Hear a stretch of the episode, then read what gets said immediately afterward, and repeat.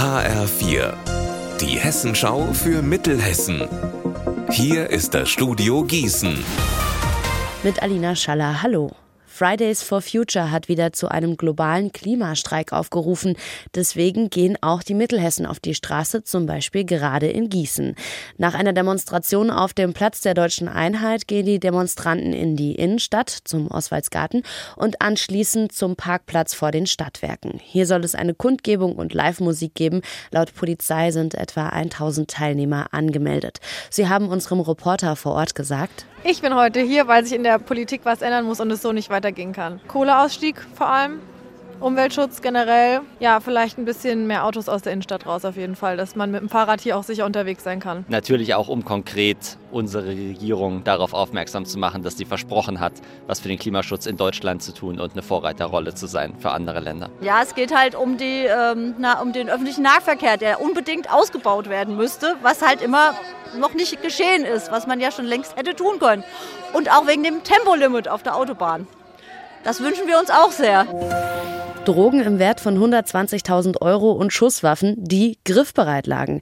Das hat die Marburger Polizei am Montag bei einer Wohnungsdurchsuchung von einem Ehepaar in der Gemeinde Münchhausen sichergestellt.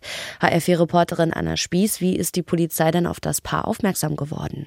Also, die Polizei hatte bereits verdeckt ermittelt und in diesem Zusammenhang bei den 57 und 47 Jahre alten Eheleuten eben die Wohnung durchsucht.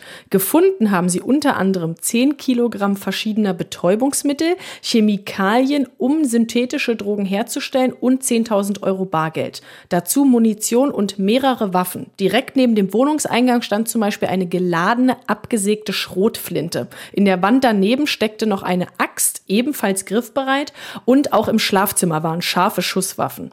In der Scheune nebenan haben sich die zwei Verdächtigen ein Drogenlabor eingerichtet. Das Amtsgericht Marburg hat jetzt einen Haftbefehl gegen die beiden erlassen wegen Fluchtgefahr. Unser Wetter in Mittelhessen. Heute schaut die Sonne immer mal wieder bei uns in Mittelhessen vorbei. Dazu haben wir in Wetzlar 8 Grad und in Rockenberg da sind es um die 7 Grad. Am Abend und in der Nacht bleibt es dann aber bedeckt und so geht es dann auch morgen weiter. Ihr Wetter und alles, was bei Ihnen passiert, zuverlässig in der Hessenschau für Ihre Region und auf hessenschau.de.